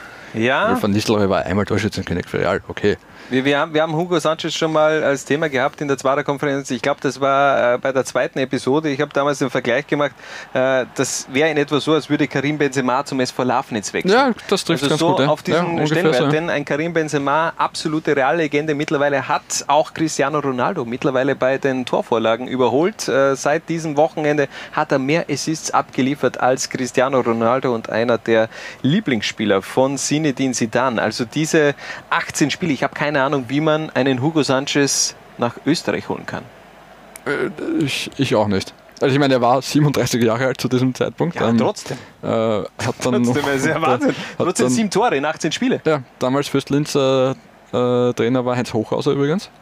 Ähm, ich habe 500 äh, Menschen beim ersten Training von Hugo Sanchez in Linz, unter Ja. anderem äh, Sat1 und DSF mit Kamerateams. Wirklich? Ja. Okay, das, äh, das habe ich. Ähm, und er hat dann äh, in seinem ersten Spiel äh, in Liga 2, auch wenn sie damals noch nicht so geheißen hat, äh, gegen die Vienna nach 15 Minuten das erste Tor geschossen, Doppelpack. Ähm, also es hat schon noch gereicht. Ich glaube, er hat sogar noch seinen berühmten Salto gemacht nach dem Tor. Mit 37. Ja, das, ist- das ist nicht schlecht. Und dann hat äh, sein Weg dann auch irgendwann mal, äh, ja, er hat in Oberwart gespielt. Hugo Sanchez hat in Oberwart gespielt, in Leoben, in Wattens, in solchen Ortschaften hat ein absoluter äh, ja, Weltstar. Weltfußballer, Ja. Weltstar Ja. der, der 80er und auch noch der 90er schlussendlich noch ein paar Minuten sammeln dürfen. Also das war schon ein Riesentransfer und bei unseren legendären Stürmer der Zweitligageschichte auf der 10. Weiter geht's mit der Nummer 9, mit einem Belgier. Typisch belgischer Name, Mhm. Panagitopoulos. Genau, Ähm, der Pana. der Pana. Besser, besser so bekannt, Ähm, ähm, äh, zu lange einfach der Name. bin ja mittlerweile schon äh, ein, zwei Jahre äh, bei dieser Firma und habe früher viel, äh, damals hat es noch erste Liga geheißen, äh, getickert und war froh, als ich das erste Mal äh, Panagiotopoulou blind äh, schreiben habe können und gewusst habe, wo O, U und wie was hinkommt. Dann ab dem Zeitpunkt ich bin ich in dieser Liga angekommen. Ja. Ja. Und jetzt, äh, ähm, Jetzt 15, darf ich Jahre, über- 15, 16 Jahre darf später ihn darfst du nochmal über äh, Banacetopoulos äh, sprechen. Mhm. Natürlich absolute Legende vom FC Ja. Gradkorn. Also Gradkorn für mich irgendwie, Gradkorn sind Abu Kane und George Panagiotopoulou vorne im Sturm. Beziehungsweise Pax. Also, ist äh, dann ein bisschen später kommen, ja, Pax, ja. das äh, berühmte Bestattungs- Bestattungsunternehmen, äh, das dann Hauptsponsor des FC Gradkorn geworden ist. Ja. Weltklasse. Also gebürtiger Belgier mit griechischen Wurzeln, kam damals aus der dritten belgischen Liga Mhm. nach Gradkorn, hat auch nur in Liga 2 gespielt für den FC Gradkorn. Also äh, ganz große Vereinstreue, dann auch äh, in, vor knapp fünf, sechs Jahren auch nochmal als Co-Trainer, glaube ich, äh, unterwegs Genau, ja. gewesen bei Auch in Gradkorn. Gradkorn natürlich. ja. Und 2015 Einen Griechen äh, eröffnet in, in äh, Feldkirchen, El Greco. Mhm. Ich bin mir nicht sicher, ob es ihn noch gibt. Also das würde mich auch interessieren. Wir haben äh, wir haben es auf jeden Fall gegoogelt. Die Seite gibt es nicht mehr. Also von dem her, ich Mhm. glaube eher, dass, äh, dass es keine erfolgreiche Geschichte schlussendlich war. Äh, Banacitopoulos ja auch gelernter Koch und bei uns auf jeden Fall auf Position Nummer 9 der legendären Stürmer. Wir machen weiter mit der 8 mit Matthias Bleier. 300 und 46 Spiele hat er in der zweiten Liga gemacht, Wahnsinn. 113 Tore. Also der steht auch für Torgefahr. Ja, der Mann hat äh, viele, viele, viele Jahre lang äh, das Gesicht der zweiten Liga mitgeprägt und äh, war immer ganz, ganz vorne dabei in den Torschützenlisten. Wenn, wenn du jetzt so eine Stationen anschaust, äh, VVC, Vienna, Braunau, Gerersdorf, Bregenz, Bad Bleiberg. Das ist zweit, ja, zweitklassiger Fußball. Das ist, das ist, zweite Liga gewesen. Ja. Bad Bleiberg für mich äh, noch immer, ich habe da Ver Verwandtschaft, ähm, ich kann mich noch ganz gut erinnern an diese Phase, wo Egan Putzi da äh, unfassbar viel Kohle reingepfeffert hat und wo, wo man ja in Bad Bleiberg schon äh, von der Bundesliga geträumt hat, von Duellen mit Rapid, von, von Salzburg äh, gegen Sturm, alles Mögliche. Ähm, hat schlussendlich dann nicht gereicht in dieser Aufstiegssaison 2000, 2001 ähm, ist man, glaube ich, von der Regionalliga in die zweite Liga aufgestiegen und mhm. da war man knapp dran. Man, es hat dieses Duell gegeben mit mhm. dem FC Kärnten um den Aufstieg. Schlussendlich ist man nur Zweiter geworden, aber zwei Kärntner Mannschaften damals in der zweiten Liga um den Aufstieg gekämpft. Wahnsinn, ja. Also Lange ist her. Die beide, das beide in der Form wohl nicht mehr gibt. Ich weiß nicht, gibt es Bad Bleiberg grundsätzlich noch, ist sicher irgendwann einmal neu. Also die Ortschaft an sich steht, glaube ich. Noch. Schon noch. ja. ähm, ich glaube, der, der, der Verein, den wird es auch noch geben, aber natürlich, äh, nachdem der Egon Putzi dann schlussendlich auch den Geldhahn äh, zugedreht hat, war Was einem jeden klar, Schluss, ja. gut, du kannst äh, diese Ortschaft, diesen, dieses kleine Dorf dann nicht mehr da oben wirklich auf diesem Level schlussendlich auch halten. Hat auch in der Bundesliga ja, gespielt. Apropos Ercan Karan, ne? Ja, ja, das äh, stimmt natürlich. Hat nur acht Tore in 61 Bundesligaspielen gemacht, 13 Spiele auch für Rapid. Ähm, ich glaube trotzdem bei Ercan wird es anders, aber unterm Strich Matthias Bleier, typischer Zweitligastürmer. Ja, es gibt einfach solche Stürmer, die passen halt genau auf eine Liga und da funktionieren sie und äh, weiter oben dann nicht mehr. Aber ja, Matthias Bleier sicher eine nette Karriere gehabt, viel gesehen. Ein Stürmer, bei dem es äh, in der zweiten Liga, aber auch in der Bundesliga richtig gut funktioniert hat. Roland Kollmann bei uns auf der 7. Unfassbare Torquote. Er hat 64 Spiele, in, äh, 64 Spiele gemacht, 51, 41 Tore erzielt. Mhm. 114 Minuten pro Tor hat er schlussendlich gebraucht. Das ist absoluter Bestwert in Liga 2. Ähm, und zu Roland Kollmann muss man eigentlich nicht viel sagen. Auch er eine Legende im Legende. österreichischen Fußball. Auf jeden Fall Legende, ja. Ähm, ich meine, damals äh, der FC Kärnten 2000, 2001 war wirklich eine, das war das erste Mal, dass Jörg Haider irgendwie ein bisschen dahinter war, dass da, glaube ich, der, der Verein aufsteigt und im, im damals noch alten Wörthersee Stadion Bundesliga spielt, was ja dann auch geglückt ist. Ähm, mit Almedin Hoter, Bruno Friesenbichler, Roman Stari, einem 17-jährigen Emanuel Bogartetz übrigens, mhm. äh, Andi Heraf, äh, Kai Schopic und eben Roland Kollmann, äh, großartige, großartige Truppe. Ähm, ja, Roland Coleman mittlerweile in den USA. In der Schulz Academy als auch das für mich Director of Coaching, ja. glaube ich. Ja, ja, Auch das hat mich äh, voll geflasht. Aber der hat, glaube ich, eine amerikanische Frau. Ich glaube, ja. ja. Also, Und ich hätte jetzt schon seit einigen Jahren in den, in den USA. Ja.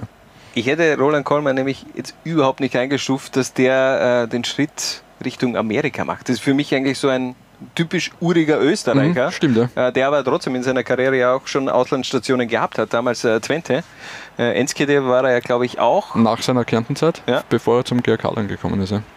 Also, ganz geile Zweitligakarriere, auch unterm Strich. Eine zwar sehr kurze, aber sehr erfolgreiche Zweitligakarriere. Roland Kollmann, einer der noch mehr Tore in Liga 2 erzielt hat. Auf Position Nummer 6 Joachim Barabatic. Hat acht Vereine in Liga 2 gehabt. Natürlich bringt ihn ein jeder mit äh, dem DSV Leoben mhm. in Verbindung. Also, aber, aber trotzdem hat für Untersiebenbrunn, Schrägstrich SC Interwetten gespielt. FC Kärnten, Austria Amateure, Schwanenstadt, Gradkorn, Grödig und TSV Hartberg. In der Bundesliga hat es nicht wirklich klappen sollen. Wieder Thema Ercan Kara natürlich. Aber ja. warum hat es nicht funktioniert Na, bei der Austria? Er ist ja damals äh, im Winter 2002, 2003 äh, zur Austria gekommen. Da hat äh, Peter Sved jetzt drei der vermeintlich größten äh, österreichischen Talente zu diesem Zeitpunkt äh, eingekauft für die Austria. Das waren Joachim Barabatic, das war Patrick Bircher von Schwarzes Bregenz äh, und Volkan Karaman vom FC Pasching. Ähm, ja, blöd halt, dass die Austria zu dem Zeitpunkt noch eine Spur bessere Fußballer gehabt hat, sind, ist er dann auch Meister geworden in dem Jahr. Äh, das war, als sie von äh, Christoph Daum auf Walter Schachner, äh, von Walter Schachner auf Christoph Daum Trainer gewechselt haben. Ähm, ja, die drei haben es alle nicht geschafft, sind relativ bald wieder weg vom Fenster gewesen bei der Austria, einfach weil die Konkurrenz äh, riesig war. Also das waren ganz, ganz andere Kaliber, die damals bei der Austria gespielt haben. Stronach-Ära und Stronach-Ära, Svetic-Ära äh, Svetic dazu. Ähm, ja, hat nicht ganz geklappt und äh, Joachim Parapatic hat dann eben relativ bald beim Kooperationsclub der Austria gespielt, also dem SC Interwetten. und unterm Strich nur ein Tor in 23 Bundesligaspielen gemacht, darf sich trotzdem zweifacher Meister nennen, Ja. denn er hat in, der, in beiden Meistersaisonen mindestens, äh, glaube ich, ein paar Minuten gesammelt und von dem her, ja, zweifacher Meister Joachim Parapatic. Das darf sich ein Semi Kuju zwar nicht nennen, ist aber trotzdem eine Position besser bei unseren legendären Stürmer auf Position Nummer 5, Semi Kuju. Ähm, für mich bleibt eine Lustenau-Legende. Ich habe ich hab auf Twitter schon mal die Frage an die an, an, an, generell mal in den Raum gestellt, was für, für was steht Sammy Koyu? Eher für Austria Lustenau oder Wacker Innsbruck? Da haben natürlich alle Wacker-Fans, vor allem äh, Julian Sachser, hat dann gesagt, ja, ganz klar, Wacker, der hat uns damals äh, nach oben geschossen. Gut, Julian Ähm, Sachse ist so jung, dass er sich wahrscheinlich nicht mehr an Semi bei aus der Lustenau erinnern kann. Das kann sein. Weil für mich kann mich ja noch erinnern, Ja, es sind so die- 1998, ja, genau. 99, die, die Panini-Sticker und da war immer ein Sammy Koyu Mhm. bei Austria Lustenau. Ja, das sind so die ersten Erinnerungen, die man Ja. an Semi hat, aber ich glaube, er kann sich genauso Wacker-Legende äh, nennen. Er hat damals den Verein äh, nach, nach dieser äh, FC Tirol-Pleite mehr oder weniger im Alleingang wieder in die Bundesliga raufgeschossen. Ähm, hat er damals in der, in der Regionalliga West in 30 Partien 36 Tore geschossen. Ähm, Messi-Style. Messi oder Ja. Ronaldo-Style. Also anders kann man das nicht sagen. Also Sammy Koyu war damals auch Torschützenkönig 2004 bei Wacker. Genau, die zweite in der, in der zweiten Liga dann, äh, ich glaube, 23 Tore Ja, in das- 26 das hab ich Spielen oder so. Rausgeschrieben. Er hat aber auf jeden Fall für Wacker 47 Tore in 78 Spielen Der Wahnsinn. gemacht. Also das ist schon eine beeindruckende Und Quote. was man dazu sagen muss, er hat mit 30 Jahren als Stürmer den Sprung aus Österreich in die deutsche Bundesliga geschafft. Schafft außer Edi Glieder, glaube ich, sonst niemand mehr. Ja, Edi Glieder, vor ein paar Wochen auch äh, hat er Geburtstag gehabt. Der hat auch Schalke nochmal wirklich auch daran erinnert und äh, sein Tor damals, glaube ich, gegen den HSV ausgepackt. Er ist eingewechselt worden äh, und in der Schlussphase dann noch den entscheidenden Treffer gemacht. Also Edi Glieder, trotzdem äh, Legendenstatus auf Schalke, auch Ja, wenn sich die. Fans damals natürlich ein wenig vor den Kopf gestoßen gefühlt haben, denn da wird dir ein Fernando Morientes versprochen und du bekommst einen Edi Glieder. Ähm, das war schon heftig. Das tat weh. Das tat weh, glaube ich, aus Schalker Sicht. Aber ein paar Jahre später hat man dann ja mit Raoul einen geholt, Ja, der äh, das er wieder gegangen, ne? etwas ähm, ja, gut gemacht hat. Dieses äh, Transferversagen von Schalke 04. Edi Glieder auch einer gewesen, den wir bei den Top 10 schon so auch angedacht hätten, Mhm. aber unterm Strich hat er es nicht geschafft. So viel vorweg kann man schon mal verraten. Ähm, ich würde sagen, wir machen weiter mit Position Nummer 4 mit Herbert Muckiwiger. 100 Tore gerade heraus hat er erzielt in der zweithöchsten Spielklasse in Österreich und das in 296 Spielen. Auch dreimal aufgestiegen. Gute Quote. Ähm, am Anfang seiner Karriere ein bisschen Wandervogel gewesen, glaube ich, weil Steyr, Vienna, weiß gar nicht, wo er noch überall war. Und ist dann so irgendwie ab, dem, ab der Mitte seiner Karriere vom Gefühl her in Kaffenberg angekommen und äh, eine Falkenlegende für mich. Ja, vor allem natürlich dann auch der Meistertitel mit Kapfenberg damals ähm, gemeinsam mit einem Michi Lindl, einen, wer war denn da noch? David? Zenscher war, glaube ich, David schon dabei. Ja. war, war glaube ich, auch schon dabei. Äh, Taboga damals in der Verteidigung. Mhm. Also das war schon eine legendäre Mannschaft damals, die da in Kapfenberg unterwegs Mit Werner war. Gregoritsch als Trainer, Ja. natürlich. Also, ja, Mucki Wieger halt immer für Tore gut. Also, war jetzt nicht so der. Für mich gefühlt nie so der, der über-drüber Fußballer. Aber halt eben auch einer, der gewusst hat, wo das Tor steht und äh, das hat ihn halt äh, Jahre bis Jahrzehnte lang ausgezeichnet. Und scheinbar auch noch einer, der körperlich äh, in einem guten Zustand ist, denn der spielt noch immer. Ich glaube, der ist jetzt mittlerweile schon 43, 44 äh, und spielt noch immer in der Oberliga Nord bei Ekrotus Grigeljach und das als Verteidiger. Elf Spiele, drei Tore in dieser Saison gemacht. Also er weiß auch noch, wo das Tor steht. Auch als Verteidiger Herbert Muckiwiger eine Strafraum-Cobra. Und da sind wir schon beim Thema. Strafraum-Cobra. Wir machen weiter mit den Top 3 unserer legendären Stürmer der Zweitliga-Geschichte und da darf natürlich ein Sanel Kulic nicht fehlen. Also legendär, also da gibt es viele Geschichten. Ja, ich meine, alles, was gegen Ende seiner Karriere dann passiert ist und den ganzen Wettskandal und, und, und äh, diverse äh, unfreiwillige Aufenthalte in Justizanstalten, äh, glaube ich, kann man jetzt einmal ausklammern, das ist eh bestens dokumentiert. Ja, vor allem im letzten Jahr. Und vor allem im Ja. letzten Jahr, ja. Aber ja, Fußball spielen hat er schon können, ne? Ich finde auch, dreimal aufgestiegen äh, mit Pasching, Ried und Wiener Neustadt. Ähm, war vor allem 2004, 2005 der, das Um und Auf bei den Wikingern. Ist äh, Spieler der Saison geworden, äh, den Aufstieg fixiert und schlussendlich mit 34 Toren auch Torschützenkönig. Wahnsinn, ne? 13 Einsätze in Folge getroffen. Wahnsinn. Also zweimal war er nicht im Kader, aber von Anfang bis Ende quasi 13 Mal in Folge, wo er am Feld schon ist getroffen in der zweiten Liga. Unglaublich. Und dann irgendwann mal auch der Weg zur Austria gekommen. Und zwar für mich der geilste Transfermove. Ähm, dieses äh, der letzten zwei Jahrzehnte vielleicht, als, als bester Torschütze der Austria, ähm, gehst du einfach in die zweite Liga zu Wiener Neustadt. Ja, das war damals der Zeitpunkt, als sich äh, Frank Straunach von der Austria zurückgezogen hat und äh, etwas umorientiert hat. Etwas umorientiert hat mit dem FC Magner, der dann in Wiener Neustadt gespielt hat, mit der Schwanenstadt-Lizenz. Ein bisschen kompliziert, aber ja. Ähm, und damals sind einige Spieler von der Austria zum FC Magna übersiedelt, unter anderem Hannes Eigner und Yüksel Saria und eben auch Sanel Kulic. Ähm, ja, ich weiß noch, dass Thomas Baritz hat dann relativ ein, zwei Tage nach dem Transfer gesagt, äh, dass sie halt einfach mit dem Angebot aus Wiener Neustadt bei weitem nicht mitgekommen sind. ähm, äh, vermute mal, Sanel Kulic hat sich äh, hat monetäre Gründe gehabt, äh, diesen Wechsel zu machen. Sportlich war, Wahnsinnsmannschaft damals der FC Magna in der, in der zweiten Liga. Wenn, also, wenn, man bedenkt, was da rausgekommen ist dann äh, aus Wiener Neustadt, das ja, ist nicht schlecht. Ich meine, vor allem, vor allem mit, mit, welcher Mannschaft die da unten gespielt haben. Ja? Also da haben Guter Burgstaller, Grünwald, äh, Patrick Wolf, Menzo Cortisi, äh, Eigner, Saria, Koloschek ja damals auch vom Wacker, glaube ich. Äh, Koloschek ist, glaube ich, dann aber erst, als sie aufgestiegen sind, okay. gekommen.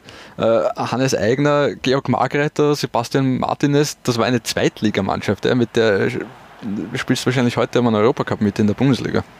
Also Qualität hat es auf jeden Fall gegeben. Sportlich hat es ja auch gut funktioniert. Hat man, man hat ja dann auch den Aufstieg geschafft mit Sana Kulic als Kapitän. Ähm, schlussendlich war es dann aber nicht mehr so lange. Die Ära bei Wiener Neustadt von Sana Kulic und Unterm Strich schafft er es dennoch unter die Top 3 der legendären Stürmer mit 94 Toren. Und du hast den Namen gerade schon äh, genannt. Auch er war damals Teil dieser legendären Wiener Neustädter Mannschaft auf Position 2. Hannes Eigner, auch der darf natürlich nicht fehlen. Für mich der Inbegriff eines Zweitligastürmers. Trotzdem hat er ähm, noch mehr Spiele in der Bundesliga. Er hat fast doppelt so viele ja, Spiele in der, ey, in das, der das Bundesliga. Das hat mich etwas überrascht. Also, es hat mich persönlich ja, überrascht. Ja, ich meine, gut, er war lange bei der Austria, war dann am Ende lange in Alltag.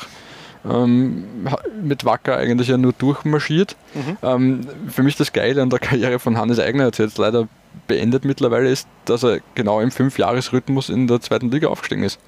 Er ist 2004 mit Wacker aufgestiegen, ist 2009 mit Magna aufgestiegen und ist 2014 äh, mit Alltag aufgestiegen. Er ist einfach alle fünf Jahre mal aufgestiegen. Und egal wo er war, sofort irgendwie zu einer, also in Alltag wird er gefeiert als, äh, als absoluter Hero natürlich äh, eh damals eben in dieser Aufstiegssaison eben dabei gewesen. Ähm, zweimal Torschützenkönig geworden, auch 2013 und 2014 in der Happy, also damals in der, was weiß ich, ADEC äh, erste Liga Heute für morgen. Für morgen und äh, überhaupt, ja. Ähm, also der hat überall ähm, seine Spuren hinterlassen, mhm. muss man sagen. Auch guter Typ. Ja, war halt überall auch Defense, das war halt einer, der war mit 100% in jeder Sekunde auf dem Feld bei der Sache. Also das hat man halt extrem gemerkt, das, das war halt ein Kämpfer. Also war jetzt kein Zauberfußballer Hannes Eigner, aber der hat sich halt reingehauen und, und, und das hat den Leuten einfach getaugt, egal wo er war. Und letzte Woche oder, oder in dieser Wintertransferzeit für mich aufgefallen, der ist irgendwie Spielerberater oder, der, oder, der ist, war auf einmal bei genau, Marcel Kanadi, oder? Bei äh, Mario Vega, der jahrelang sein Berater ja. war, der unter anderem äh, Alessandro Schöpf macht als Berater. Ähm, bei dem ist er, arbeitet er jetzt in der Firma. Ja. Bei der war, glaube ich, auch auf diesem Bild Jochen Das ist Ballmann, gut möglich, ja. Also es ähm, dürfte sein Assistent sein, ich weiß jetzt nicht, was er genau dort macht, aber ist in dieser Beratungsagentur äh, von Mario Vega. Eigentlich hätte er da ja eher die, Alltag-Connections vielleicht spielen können. Hannes Eigner. Ja, offenbar war es ja im Gespräch, ja. aber ja. Ähm. Es ist anders gekommen und die Zukunft von Marcel Kennedy lautet auf jeden Fall SKU Ertel Glas am Stetten und die nahe Zukunft von uns hier bei den Top 10 der legendären Stürmer der Zweitliga. Es kann nur einen geben. Auf Nummer 1 Walter Schoko Schachner. Vom ersten Feeling vielleicht einer, okay, der hat jetzt äh, wie viele Spiele in der zweiten Liga gemacht, aber wenn du dir so die Statistik äh, reinziehst, wir haben hier jetzt 120 Tore. Das ist Rekord. Es gibt keine verifizierte Torschützenliste. Das ist schwierig, ja. Aber ich habe es mir jetzt so zusammengereimt aus Transfermarkt und Wikipedia-Artikeln. Und ähm, dann wäre Walter Schoko Schachner der erfolgreichste Torschütze der Zweitliga-Geschichte mit 120 Treffern. Und der hat einfach schon in den 70ern ähm, brutal performt. Ja. Ähm, ist 1975 von St. Michael äh, zu, nach Donauwitz gekommen, äh, zum DSV Leoben oder DSV Alpine damals.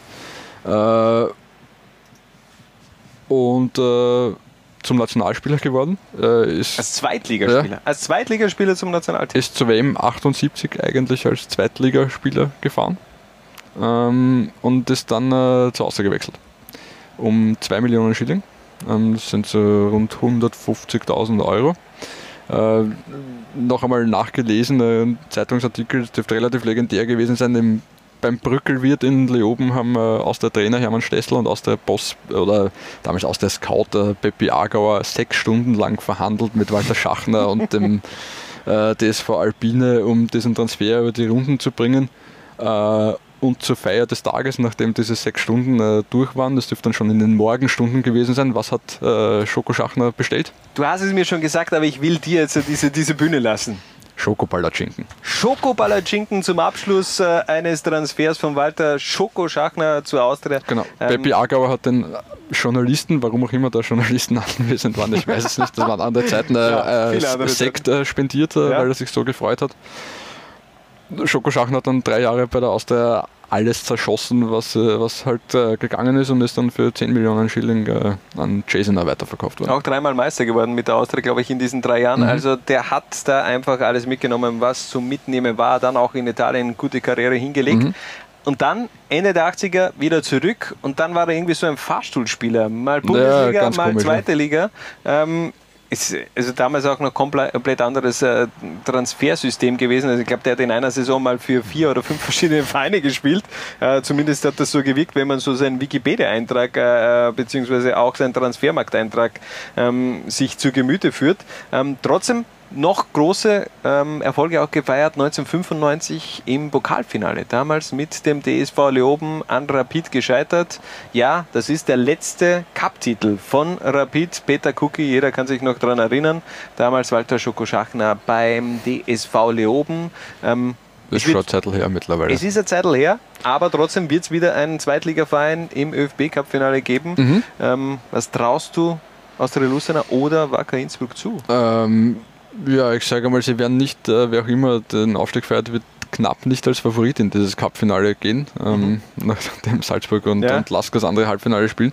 Aber ja, warum nicht? In, in, in einer Partie äh, kann immer was passieren und es ist einiges möglich. Ähm, ja, vor bin, allem bin ich, gespannt. Ja. Ich muss ja sagen, ich hoffe schon auf ein Westderby. Salzburg gegen Wacker in Klagenfurt. Ja, es ist Klagenfurt als Spieler, das ist egal, ja. was jetzt da rauskommt, irgendwie ein bisschen komisch, aber, aber ja, wir haben. Schon, also, wie geil wäre das? Wacker gegen Salzburg und. Äh, das wäre großartig, vor allem dann wäre in Klagenfurt schon was los, glaube ich. Ja. Ja, also. auf jeden Fall. Ich glaube, dann wäre es ausverkauft. Also ich, das, das traue ich äh, vor allem den, dem Wacker-Anhang und ich glaube, dann, dann, dann werden auch die Salzburger Fans richtig angestachelt, dass man da das Klagenfurter Wörthersee-Stadion einfach auch voll bekommt. Das wäre eine unfassbar attraktive Partie für, mhm. für den äh, ÖFB Cup. Es muss nicht immer Rapid oder Sturm sein, no. sondern auch diese beiden Westmannschaften könnten da einfach die Hütte voll, äh, voll füllen. Und ja, vielleicht sehen wir dann Wacker Innsbruck in der kommenden Saison in Europa und ich glaube, das würde auch ähm, finanziell gut zu dem. Das äh, kann man wohl so sagen. Ja. Das, Letzte, ich habe es mir, mir gestern, nachdem der, äh, vorgestern, nein, gestern, ähm, angesehen. Letztes Duell auf internationaler es. Bühne. Du äh, weißt es. Fiorentina. Ja, Fiorentina. Damals mhm. unfassbare Fiorentina-Mannschaft. Ja. Mit äh, Bedrag Mijatovic im, im Sturm.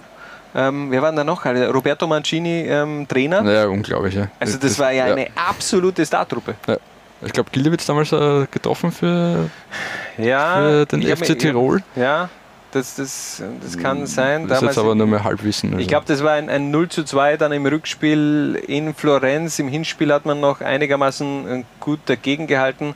Aber ja, vielleicht gibt es ja wirklich in der kommenden Saison einen Europa League statt. Europa, ja, wär, als, als, als Pokalsieger wäre man ja mhm. direkt in der Gruppenphase und vielleicht gibt es ja dann. Statt aus Liga 2. Wäre großartig. Ja, das wäre ja. wär doch etwas und äh, das ist auf jeden Fall. Müssen wir dann über den Spieltermin am Freitag reden, aber erst ja, wenn es soweit ist. Ja, die werden einfach dann immer am Sonntag. Sonntag, Sonntag 10.30 Uhr sehr beliebt bei einigen Vereinen. Das kann man auf jeden Fall sagen. Das ist unsere Top 10 der legendären Stürmer der Liga 2. Und das war Episode Nummer 9 von der Zwarer Konferenz. Wie hat es dir gefallen, dein Debüt? Es äh, war mir ein seelisches Fußbad. Ja, ein äh, wunderschönes, äh, wunderschöner Schlusssatz. Ich hoffe, du bist auch zufrieden gewesen. Ja, ich war sehr zufrieden. Wir haben jetzt schon ein wenig überzogen, eine Stunde 20 Minuten, aber das kann man schon mal äh, bringen. Vor allem, es gab viel zu reden und es wird auch wieder viel zu reden geben. In zwei Wochen sind wir natürlich wieder zurück, dann mit Episode Nummer 10 und der ersten Analyse des ersten Spieltags. Und wer weiß, wie es dann ausschaut in der Tabelle, ob der Ritter schon mit sechs Punkten davongezogen ist oder ob es richtig spannend wird in diesem Frühjahr in der Happy Bad zweiten Liga. Bis dorthin, äh, gute Zeit, bis zum nächsten Mal, wenn es wieder heißt Liga 2 bei Low Lines. Ciao. Ciao. Was? Bitte? Jungs und Mädels. Ich schau auch, Liga 2. Was? Bitte? Ich schau auch, Liga 2. Was? Bitte? Ich schau auch, Liga 2. Du auch? Nein, ich, ich hab gewusst, die Frage kommt von dir. Zwarer Konferenz, der Podcast zur Happy Bad zweiten Liga, neu bei Low Lines.